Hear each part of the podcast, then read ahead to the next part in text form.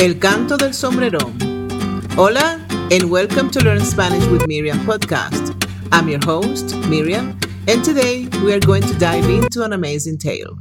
I'll share some fun anecdotes, discuss cultural nuances, and provide a reflexive question at the end to get those wheels in your brain spinning. As always, I'll be asking some questions to help practice your listening skills.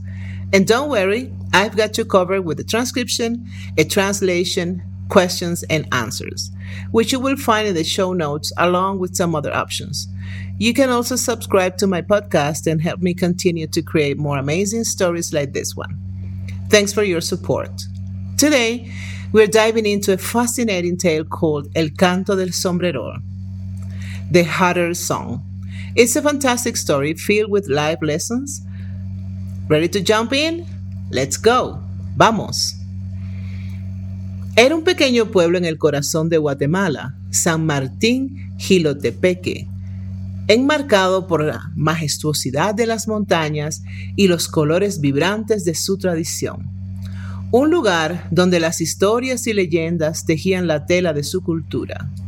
Y una de ellas era la leyenda del sombrerón.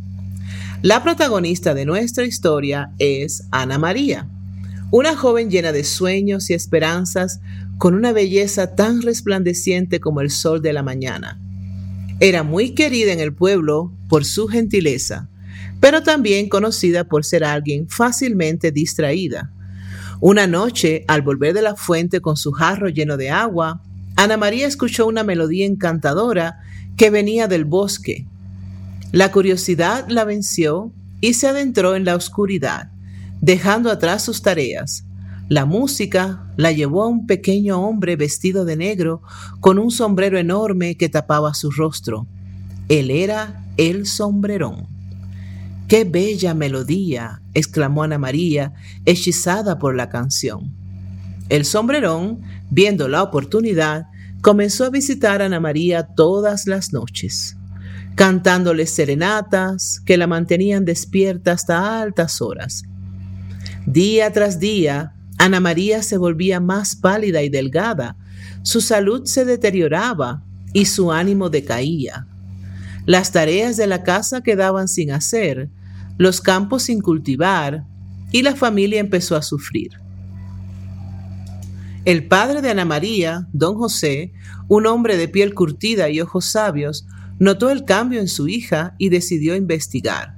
Una noche, mientras todos dormían, escuchó el suave canto que se deslizaba por la ventana de Ana María.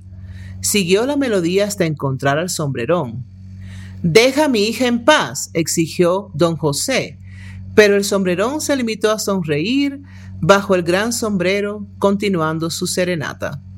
Don José sabía que debía tomar medidas pero para eso necesitaba la ayuda de su hija.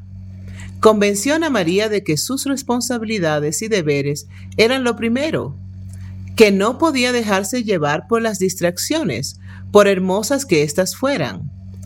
Pero las palabras no fueron suficientes. Ana María seguía encantada con el canto del sombrerón. Así que don José ideó un plan.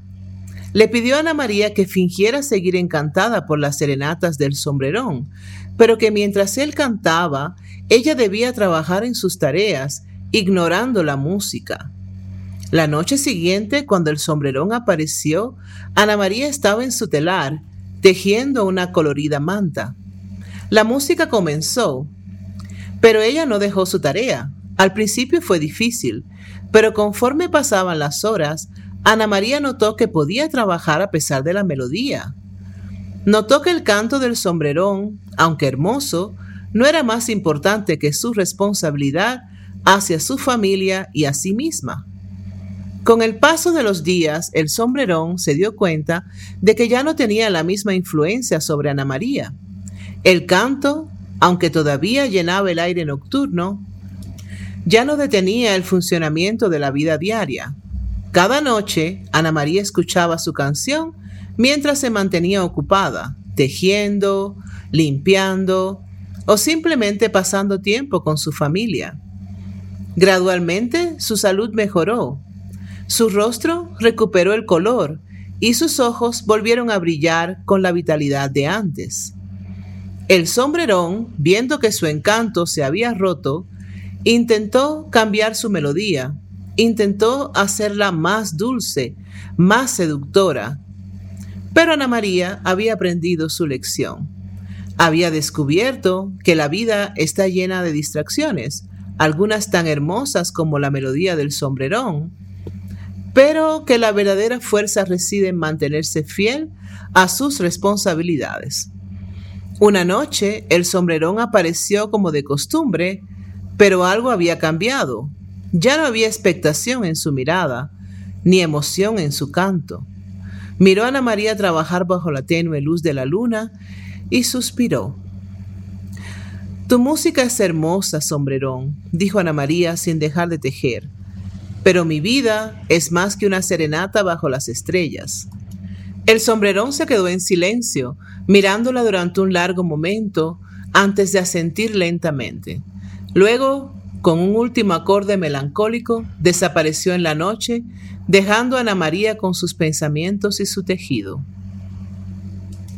Desde aquel día, Ana María ya no escuchó más las serenatas del sombrerón. Las noches volvieron a ser tranquilas y los días llenos de trabajo y risas. Ana María había aprendido a equilibrar su vida, a encontrar belleza en su trabajo y a entender que no todas las distracciones merecen su tiempo. La historia de Ana María y el sombrerón se convirtió en una leyenda en el pueblo se contaba como un recordatorio de la importancia de nuestras responsabilidades, de cómo las distracciones pueden ser hermosas, pero peligrosas, y de cómo la fuerza y la determinación pueden liberarnos de cualquier encanto. La leyenda del sombrerón sigue viva en el corazón de Guatemala, una melodía suave que susurra en la brisa de la noche, un recordatorio de que la vida es más que distracciones y serenatas bajo las estrellas, y aunque la melodía puede ser hermosa, nuestras responsabilidades y obligaciones son la verdadera canción que debemos cantar. Beautiful story, right? That's all for today.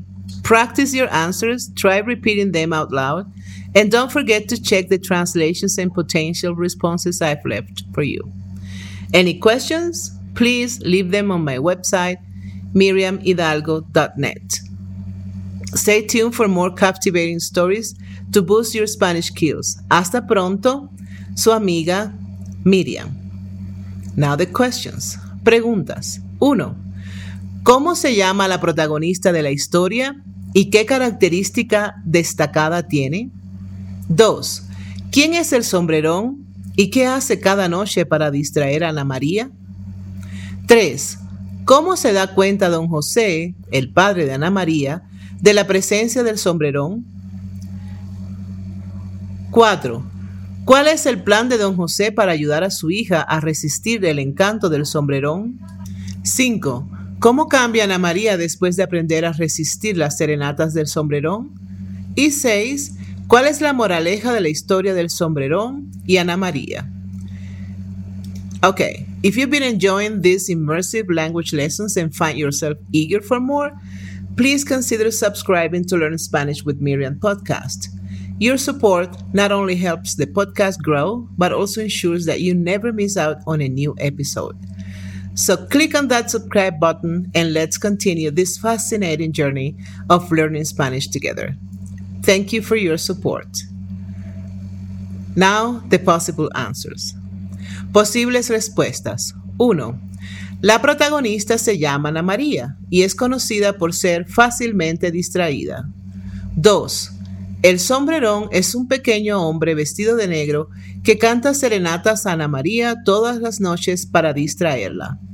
3. Don José se da cuenta de la presencia del sombrerón cuando escucha su canto una noche mientras todos los demás dormían. 4. El plan de don José es que Ana María finja seguir encantada por las serenatas del sombrerón, pero que mientras él canta, ella debe continuar con sus tareas, ignorando la música. 5. Después de aprender a resistir las serenatas del sombrerón, Ana María mejora su salud, se concentra más en su trabajo y pasa más tiempo con su familia.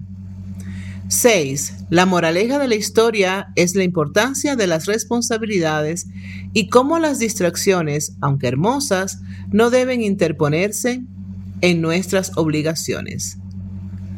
If you want more practice, check the show notes. I have some more options there. See you next time. Bye.